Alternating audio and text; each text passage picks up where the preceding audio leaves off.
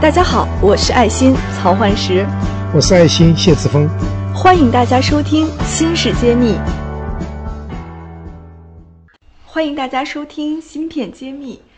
呃，本期我们会给大家汇报一下我跟谢院长的一个进展，就是我们爱心学院走进了广州半导体协会，并且受邀由谢院长主讲了他们大师芯片的第一期。我们谢院长在当地做了一个汇报，说格鲁夫高产出管理学也和当地的这个广州半导体的这些成员们。和当地的这个从业人员做了一个现场的一个分享。那今天我们也算是一个特别节目，跟大家来讲一讲我们在广州这几天的所见所闻，包括会跟大家聊一聊当地的半导体行业和它的布局是怎么样的。我想在产业内，如果有一些想去广州发展的小伙伴们，也可以根据我们的前沿的信息来增加自己的判断。啊，那么有请谢院长先给我们聊一聊他过去的一些直观的感受。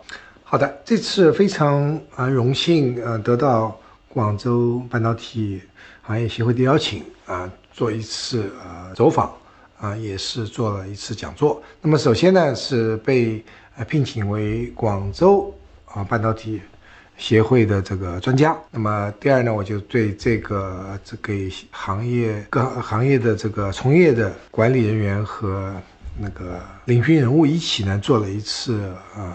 讲座，这是这里我插一下，好像我们都是第一个。对，这里我们也呃有也有三个第一吧。第一个是第一个专家啊，第一个讲座也是我们是第一个呢，是给行业协会呃做这个下午还有一次专门的这个互动的一个商战课课程商战课。所以这呢都是把第一次都给了，就是我们走出上海，这是第一次在这个上海之外的地区。那广州作为集成电路产业的后起之秀啊，他们有很多后发优势。那我们所见所闻呢，都让我们觉得这是一个呃非常有希望的一个一个新的一个基地。目前好像这个协会也是成立的时间不久，是今年的六月份在广州成立的。那目前好像也是有十几家公司来落地了，但是这个。他们的布局模式其实和上海也好，还有合肥也好是有一些区别的。那么，想谢院长给我们再详细的讲一下广州半导体发展的一个逻辑和它布局的思路是什么样子的。好的，广州啊是，呃，我们中国说北上广吧，是其中一个最。早改革开放的地区，那么广州市呢？他们是非常务实，他们一直在呃在研究如何这个进入高科技产业，特别是芯片产业。那么他们过去呃一直比较保守，就是觉得这个产业呢，他们没有足够的人才，因为他们也非常了解，就是需要有技术的积累，要有人才啊，还要有足够的这个市场。那么他们最缺的实际上是人才这方面。那么最近呢，就是因为啊这个。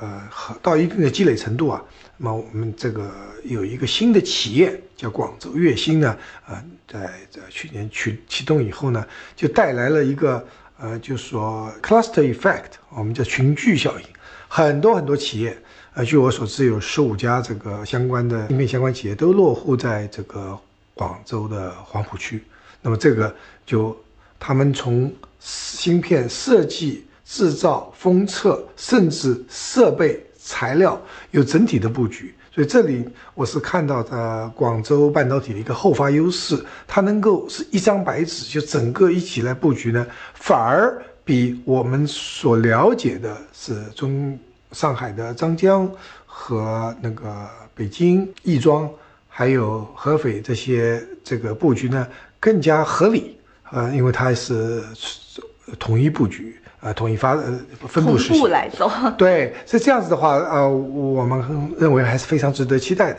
那他们在这个集成电路的产品方向上面是做了什么样的布局呢？对，他们的呃战略是差异化竞争，他们不参与直接的像这个台积电、中芯国际这样子的一个摩尔定律走十四纳米啊、十纳米、七纳米的竞争，他们瞄准的一个点就是。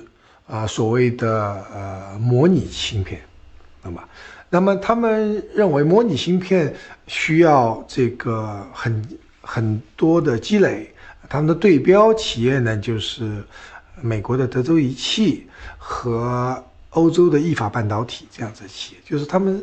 对于汽车电子和这个还有英飞凌这样子企业，对于汽车方面的模拟芯片的应用、功率器件，呃，甚至传感器这些呢，他们有专注。而这一方面呢，呃，是国内还相对来说比较弱的。那更重要的是他们的商业模式，它不是中芯国际，不是台积电，他们要做的是 IDM 模式，或者是虚拟 IDM。怎么理解这个虚拟 IDM？好，呃，虚拟 IDM，呃，我们知道有 IDM 公司有这个代工厂，但是实际上虚拟 IDM 公司已经说了很久了，它的定义，呃，一般人认为是就是说我呢是不拥有厂，制造厂，但是我和有拥有制造厂一样，对这个厂。公司生产线的这个生产的产能、技术和这个使用调配呢，我有决策权。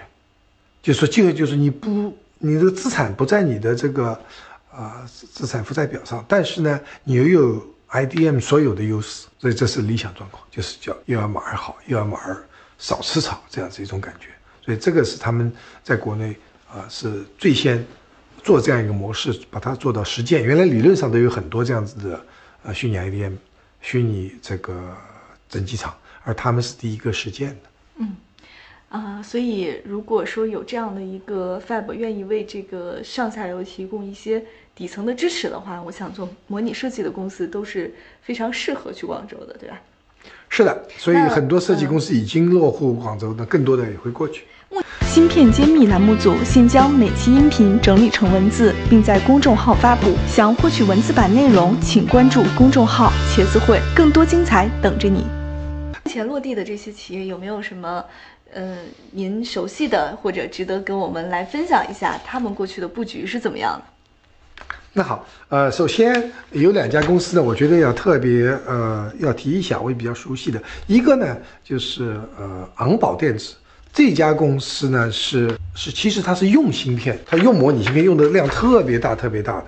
那么它落户在这里呢，对，就说你这些这个啊虚拟呃芯片呃虚拟 IDM 公司就有客户，而这个客户的用量是非常大。那么就是他们预计这个产值要到那个五到八亿人民币这样一个一个产产值，它的用的芯片量是非常大的。所以这是一家企业，另外一家企业呢也是很很久很悠久的历史啊。最早一般早期的芯片在上海比较多，它是在广州，叫安凯微电子。那么这是啊清华校友那个胡胜发胡博士啊开这家企业，它呢主要是多媒体的移动终端上用的芯片。那么这个芯片经过多少十几年的耕耘的话，它开始要那个发力了。那么这两家公司呢是蛮值得期待的。那请您再给我们讲一讲现在月薪的这个布局和进展情况怎么样？听说项目工地上已经开工了哈，它什么时候能投片和量产呢？这可能是大家都比较关注的问题。呃，月薪呢，它的进展是非常的那个非常快。